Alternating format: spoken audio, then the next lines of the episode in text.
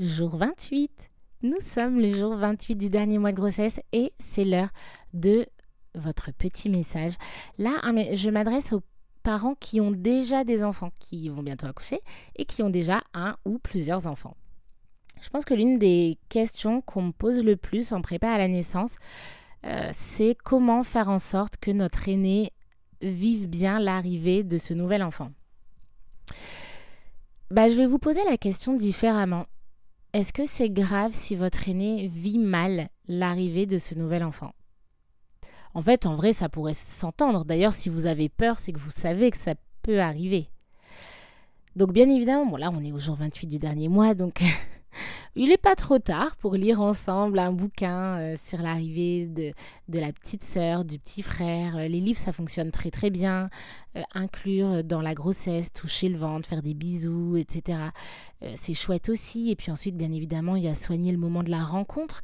un petit conseil qu'on a déjà pu partager, c'est quand votre aîné rencontre son petit frère ou sa petite sœur, eh bien ça peut être intéressant que vous, la maman, vous n'ayez pas ce nouveau-né dans vos bras pour que le grand frère, la grande sœur, quand il ou elle arrive dans la pièce, ne se dise pas waouh, cet enfant est à ma place en fait dans les bras de ma maman ça peut être intéressant que ce nouveau-né soit dans son berceau. Et comme ça l'aîné vient le la rencontrer dans son berceau, lui dire bonjour s'il le souhaite. Et c'est ok aussi d'être gêné de pas dire bonjour et de pas se sentir forcé. Et en tout cas ensuite bah, si votre aîné a envie de vous faire un câlin, vous avez les bras libres. Pour dire en fait tu vois il y a toujours de la place dans mes bras pour toi. Et je peux même vous faire un câlin à tous les deux. Ça ça peut être intéressant.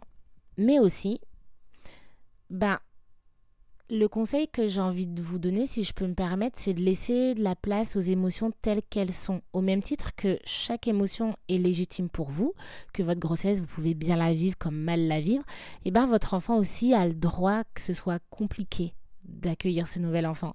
Et vous avez en fait, vous pouvez également lui laisser cet espace, c'est-à-dire que vous pouvez lui dire bah si jamais tu es en colère ou si tu as envie de pleurer, bah c'est OK et tu peux nous le dire parce qu'on est tes parents et qu'on t'aime et que ce que tu ressens c'est légitime.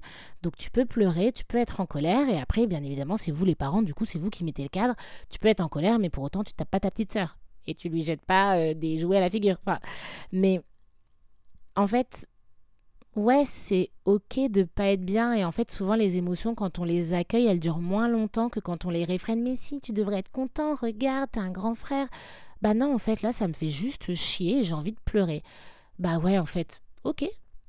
Tu verras, ça va, ça va sûrement passer.